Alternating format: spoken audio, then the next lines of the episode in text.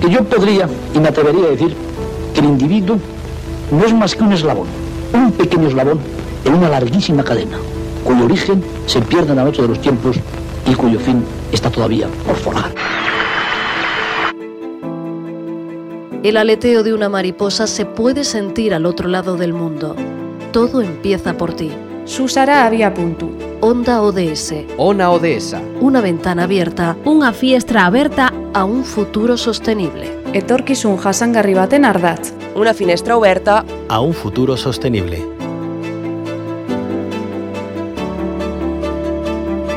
El cambio climático es un reto global que no respeta las fronteras nacionales y está afectando a los países de todos los continentes. Hablaremos de un plan de acción de agenda urbana desde la educación ambiental y la enseñanza. Nos acompaña David Loriente, secretario del Consejo Escolar del AMPA, del IES Anselmo Lorenzo, sección Morata de Tajuña, muy especializado en la agricultura y ganadería local. Nos hablará sobre la importancia de la enseñanza y la educación ambiental en los centros escolares.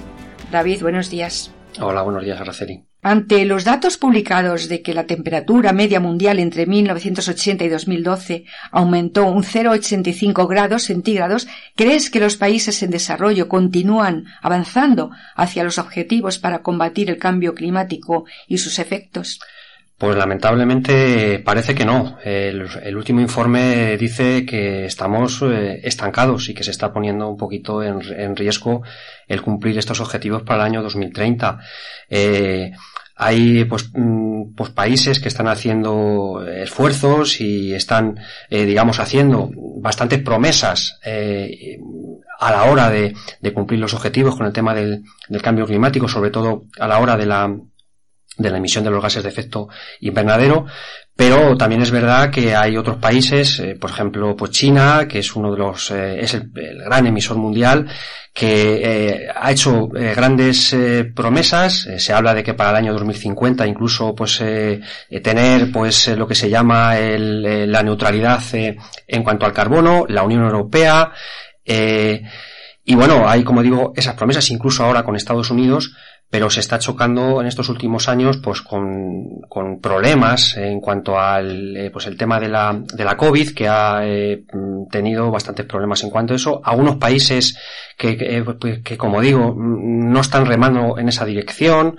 Eh, hemos tenido pues algunos problemas eh, con el tema de Estados Unidos como uno de los de los de los grandes eh, líderes mundiales y con la administración pues Trump pues ha habido pues no han remado en esa dirección. De hecho incluso se llegaron a salir de del, del, Acuerdo de París, aunque ahora se ha vuelto a retomar por la nueva administración de, de Biden, pero hay retos muy, muy, que están eh, muy pendientes y que, aunque como digo, hay grandes propuestas a la hora de la reducción de emisiones, pero de momento está pues parado.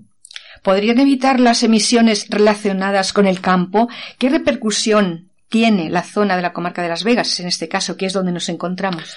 Sí, bueno, eh, las emisiones en cuanto a la agricultura y la ganadería, aunque parezca sorprendente, parece que son bastante, bastante grandes, más grandes de lo que nos, de lo que nos pensamos. Eh, se habla incluso del, del eh, son los responsables del torno al, al 13% de las, de las emisiones a nivel mundial.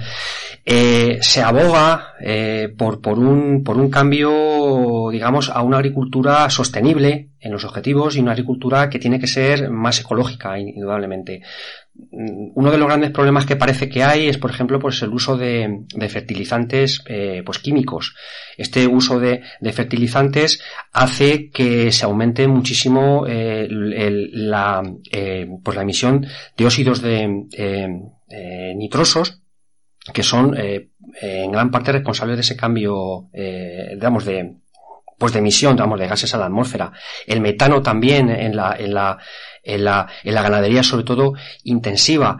Y hay que abogar por una, por una, eh, pues eso se dice, volver a intentar usar eh, esa eliminación de los, de los, de los fertilizantes, volver a, un uso más natural de, lo, de los fertilizantes, por supuesto, eh, la rotación de cultivos, la deforestación mundial que está habiendo y que hace que grandes, esa rotación de cultivos haga que el suelo, la, pues la degradación de los suelos y la rotación, pues vayan, se libere del suelo a, la atmósfera, total, que hay cosas que que, mucho en lo que trabajar.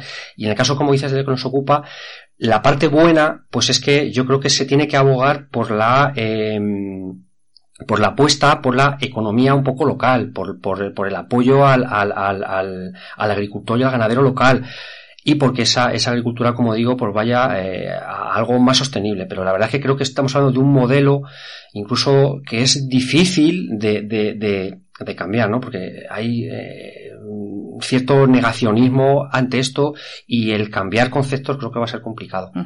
Con referencia al objetivo 4, que es la enseñanza de calidad, es la base para mejorar nuestra vida, para el desarrollo sostenible. ¿Se podría involucrar a la ciudadanía en cuanto al desarrollo y diseño de la enseñanza del municipio?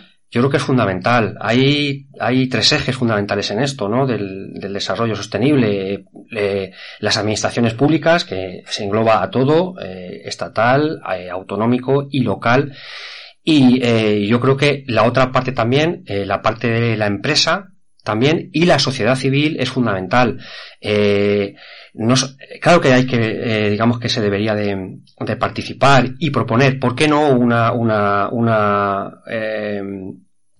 una, digamos, asignatura en, los centros educativos sobre educación ambiental. Tenemos que cambiar los conceptos en nuestra vida diaria, eh, eh, cualquier cosa, eh, por, pequeña que sea, la apuesta por las energías renovables, la reducción del reciclaje y todo eso, hay, que, hay que hacer partícipe a la ciudadanía de ello para que pueda salir, por supuesto, adelante y educación, movilidad socioeconómica ascienden en la última década. ¿Crees que se consiguieron grandes avances en ampliar el acceso a las escuelas en todos los niveles? ¿Y crees que se están alcanzando los estándares mínimos? Pues eh, se, han, se han alcanzado a nivel mundial, se, han, se, han, se ha eh, conseguido que, ampliar el, el, el, número de alumnos que van, eh, pues, pues de niños y niñas que van, que van a los colegios, ¿no? Estamos hablando, nosotros aquí tenemos una vida de una manera, pero claro, hay un planeta muy grande que está en vías de desarrollo donde más de doscientos y pico millones de niños no tienen ahora mismo todavía acceso a la escuela. Eh, no es el, creo, ni siquiera el único problema que, pues, pues que hay, no solo con llevar a los niños al colegio eh, es, suficiente, pero sí que se ha, sí que se ha avanzado algo, aunque hay muchísimo, muchísimo que avanzar, porque como digo, eh, sobre lo que dices de los estándares, sobre todo son en lectura y matemáticas, eh, eh, hay creo que eran más de 600 millones de niños que no consiguen eh, esos estándares mínimos tanto en lectura como, como, en matemáticas. Esto que, parece baladí, lo que se pretende es que evidentemente esto de los objetivos de desarrollo sostenible pues haga mejorar la vida de las personas en todos los, sentidos y la educación, como bien has dicho, pues es fundamental y sobre todo para ascender un poquito en, en, pues, la vida, ¿no? Hay muchísimo trabajo por hacer porque no solo eso, hay que mejorar las escuelas, hay que hacer que los niños no se vayan, porque hay una gran tasa de, de abandono, hay que mejorar también a los profesores, eh, para que, para que, eh, porque se demuestra que los niños no alcanzan esos estándares por, eh, por esos motivos. O sea, no basta con llevar los niños a, digamos, a la escuela, conseguir que lleguen. Ya. Independientemente de los cambios políticos que se puedan producir con la ampliación, con la implicación de la ciudadanía, asociaciones, etcétera, ¿se podrían igualmente sacar adelante, crees, los objetivos marcados en colaboración con los distintos colectivos? Yo creo que por lo que hemos dicho antes, eh, es, es, en esa dirección. O sea, eh, la, eh, la, ciudadanía tiene que implicarse al, al máximo ¿eh? porque si no, o sea, si estamos chocando con, con, con, como vemos alguna eh, gente que todavía eh, negamos el, cambio climático incluso, o en esos objetivos de pobreza y de muchas historias, yo para mí, vamos, la, la implicación de la, de, la, de la ciudadanía es uno de los pilares fundamentales a la hora de, de sacar adelante esto que sería la única forma eh, eh, de sacar adelante el método para poder cumplir esos 17 objetivos de la Agenda 2030. Pues indudablemente, indudablemente, eh, pues es fundamental. Sobre todo también hay una cosa que, que, sí que hay que resaltar. Para sacarlo, para sacarlo adelante, eh, hay que cambiar los conceptos. Ya se está diciendo, eh, los países en, en desarrollo necesitan financiación porque en el tema, sobre todo, además que estamos hablando, ese punto 4, el tema eh, pues, pues, educativo, para poder llevarlo adelante necesitan eh, financiación y les cuesta conseguirlo. Y si no les ayudamos, tiene que haber una alianza mundial en este sentido. Si no, eh, es muy difícil conseguir que este, estos 17 objetivos llevarlos a la práctica en estos 7 años que quedan hasta el año 2030. Muy bien, pues muchísimas gracias David Loriente por tu colaboración en este proyecto ODS Agenda 2030. Gracias. Pues muchísimas gracias a vosotros por invitarme. Transición ecológica. Economía circular. Igualdad de género. Empleo digno. Energía verdea. Revitalización del medio rural. Onda ODS. Tu espacio radiofónico para un mundo más justo. Más información en ondaods.org. Financiado por el Ministerio de Derechos Sociales y Agenda 2030, Gobierno de España.